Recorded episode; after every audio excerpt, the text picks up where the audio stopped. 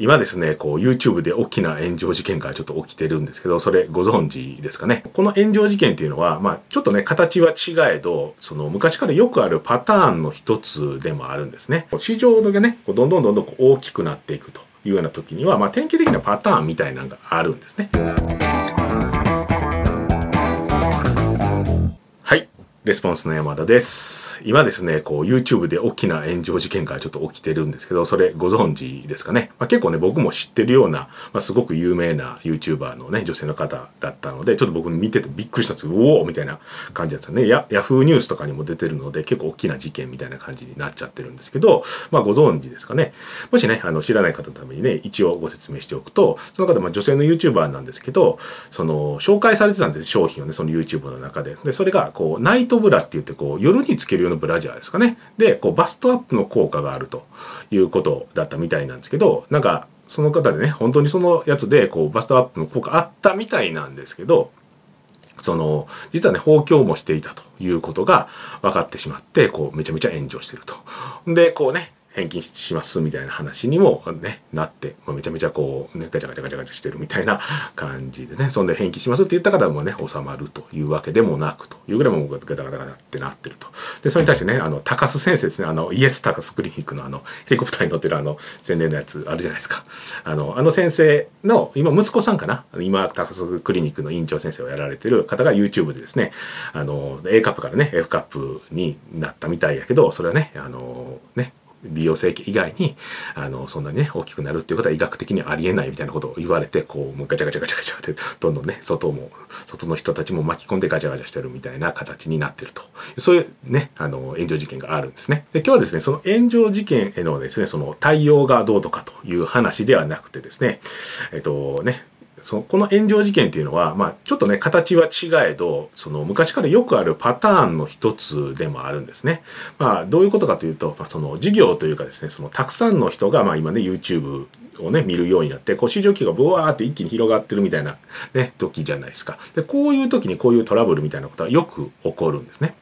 で、こういうね、パターンみたいなのを知ってると、今ね、この状況でいくと、こういうトラブルが起きやすいな、みたいなことが、まあ、ある程度ね、この完璧というのは無理ですけど、ある程度予測できたりとか、まあ、現状こういう感じなんだろうなっていうのが分かったりということがあります。なので今日はね、そのパターンをご紹介させていただこうと思います。で、こういうパターンを分かってれば、いざね、自分がこう、新しい事業を始めるという時とか、まあ、既存の事業でもね、新しいことを始めようという時にはですね、まあ、まあ、今ね、こういう状況だからガンガン攻めていこうということもあるでしょうし、ね、こうね、こういう時期やからちょっとこういうリスクあるから、まあ、ガンガン攻めてはいくけど、こういうところにね、あのー、ちょっとね、守りもしっかりしとかなか対応できるようにしとこう。なんかちょっと突っ込まれた時にはね、ちゃんとできるように準備しておこうというようなね、こともね、しっかりしっかりね、こう、意思決定していくことがでできやすくなると思いますので、今日はね、このパターンを紹介させていただきます。で、パターンとね、言ってますけど、まあ、そので、どういうパターンなのかというところなんですけど、先ほどちょっと言ったと思うんですけど、こう市場がね、こうどんどんどんどん大きくなっていくというような時には、まあ、典型的なパターンみたいなのがあるんですね。で、ざっくり言ってしまうと、まあ、最初の段階ですね。最初の段階は、まあ、商品を売るというところでいくと、このね、一番初めてそのジャンルの商品を売るみたいな状況ですね。まあ、ちょっとね、あの、これ言葉で言うと分かりにくいかもしれないので、具体例ちょっと挙げてご説明しますね。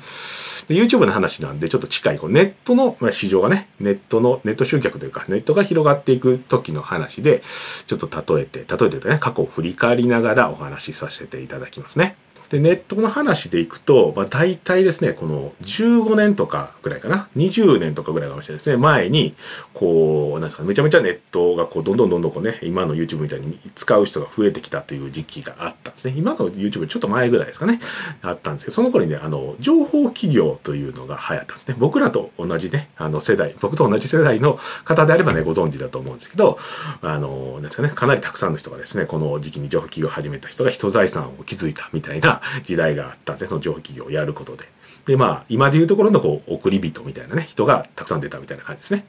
で仮想通貨の時ね結構この送り人っていうことがはや言葉が流行ったじゃないですか今でも言うんですかね？ちょっと分かんないけどそんな感じでこう人財産築く人がよく出てきたんですけど、まあ、それどういうことをやっていたかというとインターネットでね、その、なんですかね、今で言うところの電子書籍とか ebook とかっていうのをこう売ってる人たちがいたということですね。で、それが今ではちょっと考えられないような、まあ、値段というかね、2万とかでバンバンバンバン売っていて、それも結構バンバンバンバン売れたというような時代なんですね。で、なのでこうね、なんていうんですかね、どんどんどんどんこう、ね、あの、その人が人たちがもうめちゃめちゃ売れたというような時ですね。まこれが一つ目の段階になります。で、この一つ目の段階での落とし穴というかね、うまくいかないね、あの、えー、原因というか、よくあるっていうのは単純に売れないということですね。あの、初めての商品なので、こう、投入しても売れないというような感じですね。ま YouTube で例えると、まあ、どうなんですかね。その導入期みたいなところですかね。まあ、ヒカキンさんとかやったらその頃からやっておられたかもしれないですね。僕ちょっと、そのね、YouTube の導入詳しくないですけど、その、まあ、例えば、100均さんやったらね、あの、なんか、今はこう、なんですかね、ゲームをやられたりとかね、子供向けみたいな形で YouTube をやられてますけど、昔なんかやってはったじゃないですか、こう、ブンブンブンでしたっけ？なん、なんでしたっけ？これ。なんかこう、音真似じゃないですけど、なんかこうね、あの、楽器の真似みたいな、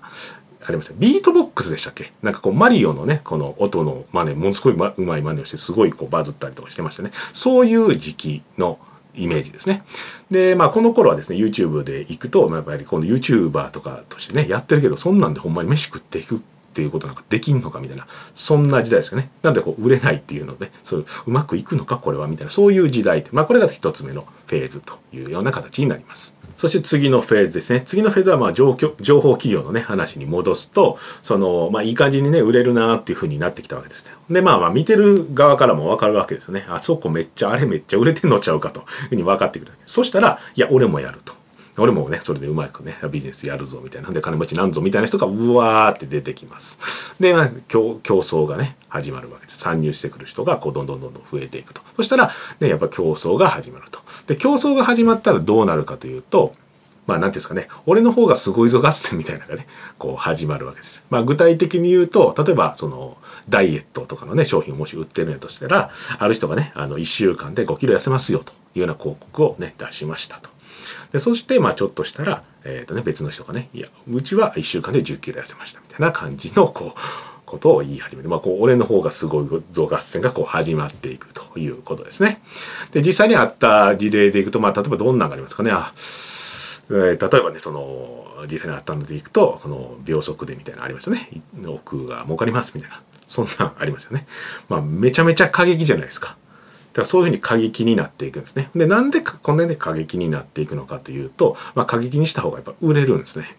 だから売れるので、やっぱり売り手としては、こう売れる、どうやったら売れるのかな、売れるのかなっていうのをやっていくと、自然と過激になっていくというような形になります。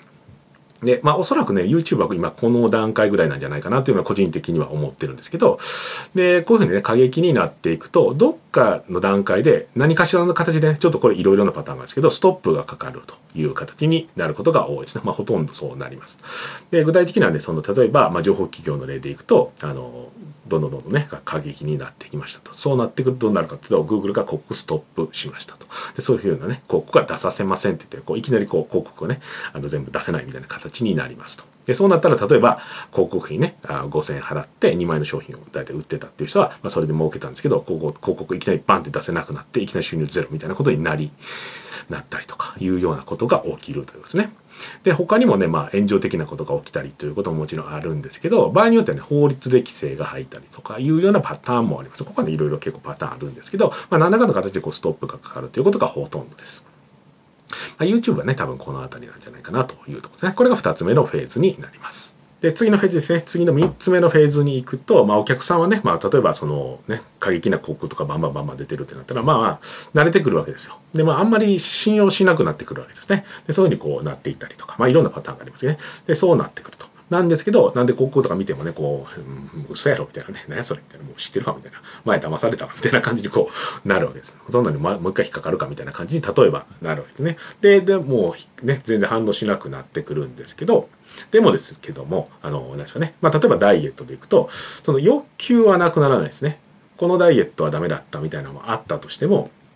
の痩せたいっていう気持ちはやっぱりねこうなくならないわけですよなのでこういう時にどういうふうなものが売れるかというと今までとねちょっと違うタイプのダイエット法とかね違うタイプの方法論みたいなのが出てきた時にこう売れるというような形になるんですね、まあ、具体的に例えばそうですねまあダイエットでいくとなんかいろいろありますよねその何ですか？あの、リンゴダイエットみたいなのがちょっと古いかも、めちゃめちゃ古いかもしれないですね。古いかもしれないですけど、あと何でしょうね、最近。まあ、骨盤ダイエットとかね。ないか。なあるか。骨盤をこうやったら痩せるみたいな多分ありますよね。まあなかったらごめんなさい。とか何でしょうね。あとレコーディングダイエットとかありますよね。そのな書いてご飯何食べたとか今日運動ちゃんとねこれぐらいしたみたいなこと書いて毎日ちゃんと書いていくことでそれねちゃんと認識するからあ食べ過ぎてんなとかねちゃんと運動してへんなみたいなことが分かるからこう痩せていくみたいな確かそういう話だったと思うんですけど、まあ、そういった形のね今までと違うダイエット法みたいな今まで試したことがないようなダイエット法が売れるみたいな感じになってこれが3つ目の段階ですね。でちなみにですね、あの、タバコの業界とかっていうのはこのね、段階をまあ上がってきたのが、まあ分かりやすくね、上がってきたような、まあ、業界になります。まあ、例えば、そのね、最初の段階でいくと、まあ、タバコがまあ受け入れられて売れ始めたと。まあ、おそらくなんですけど、お酒とかみたいな、まあ、嗜好品みたいな感じで多分売れ始めたんですかね。で、それプラスこうね、なんか映画の人がこう、ふわっ吸っててかっこいいなみたいな、俺も吸いたいなみたいなね、そういう風な感じなんじゃないかなというふうに思うんですけど、まあ、これは想像ですね。まあ、多分そういうような形で、まあ、売れ、何らかの形で、まあ、売れ始めましたというところですね。で、売れ始めて、まあ、売れ始めると、やっぱいろんなメーカーがわーってタバコのね、メーカーがわーっと出てくると。で、こうね、あの、どうってなってきた時に規制がかかります。で、それがまあ、健康上のね、問題あるんやから、そんなね、ガンガン行くなというね、法律的にどんどんグッとこうなるというところですね。で、世論とかもね、ちょっと煙がどうのこうのみたいな形になっていくと。でまあねあのちょっと前だなちょっと前というかだいぶ前ですけどなんとかライトみたいなね形が出てきたりとかあとはまあ今でいくともう電子タバコがね出てきてというような形でこうね別の形になっていくというようなことですね。でちなみになんですけどあの、まあ、ちょっと間違ってたらごめんなさいなんですけどあのアメリカの確かね1800年代ぐらいの話だと思うんですけど薬とかでもねこんな感じの フェーズみたいなのがあったみたいですね。だからこう2つ目に紹介したフェーズでいくとこうね新しい薬作って僕は売るみたいないうような時代があったみたいな話も僕もね確かマーケティングの本が何かで見ました。僕結構びっくりしたんですけどまあねそのねもちろんね今その本当に自由っていうことではないと思うんですけど特許とかね多分あったと思うんですけどある程度規制はあったとはいえ今と比べたらだいぶ緩い感じでこうやってた時代もやっぱりあったみたいなんですね。まあ、結構ビビりますよね。大丈夫かみたいな感じで。まあ、間違ってたらごめんなさい。確か多分合ってると思います。で、ちょっと話がね、ちょっとそれでしまいましたけど、まあ、最初ね、YouTube の話に戻ると、今ね、こう、炎上も起きてますけども、他にもですね、この YouTube をね、やってる方の、あの、動画ね、の内容がね、やらせじゃないかみたいなね、こう、疑惑がこう、うわって出てきたりとかっていうのは結構ありますよね。で、あの、人によってはね、もうやらせなんです、僕がやってるのは、みたいなこと言っちゃってる人もいますというような状況ですね。なので、まあ、おそらくね、こういうね、のフェーズなんだろうなというところですね。で、まあ、たくさんのね、視聴視聴者の人を集めるために、どういうことをやっていこうかなっていうふうに考えたら、やっぱ過激なものをね、あの、提供するのが一番いいと。でも、過激なことやるといろいろな問題があるみたいな、そういうね、ジレンマというかね、まあ、そういう状況の中でやっておられるんだろうなというとこですね。なので、まあね、あの、こういうふうな状況だとかいうことを分かってると、まあ、例えばね、新しいね、事業をね、自分たちが始めるという時にはですね、まあ、スタートする時には、よし、攻めようみたいなことも判断できますし、今ね、こういう状況やから、こういうリスクありそうやから、攻めるのは攻めるけど、ちょっとね、この辺はね、攻撃されたら、あれやから、対応、すぐ対応できるように準備しておこうとか、そういったことをあの、きっちり決めてやっていくことができるというふうに思いますので、もちろんね、こういうパターンをしてたからといって、まあ、完全にね、全部が全部ね、予測できるというわけではないですけど、こういうパターンをね、あの、知っておくと、ちょっとね、予測しやすくなるので、結構便利かなというところがあったので、今日はね、このパターンをご紹介させていただきました。はい。では今日の話は以上になります。ありがとうございました。では。最後までご覧いただいてありがとうございます。いいね、チャンネル登録をよろしくお願いいたします。レスポンスチャンネルでは今質問を受け付けております。コロナに関することやビジネス、マーケティングのことなどあなたの質問をレスポンスチャンネルでお答えさせていただきます。質問は概要欄からお願いいたします。あなたの質問お待ちしております。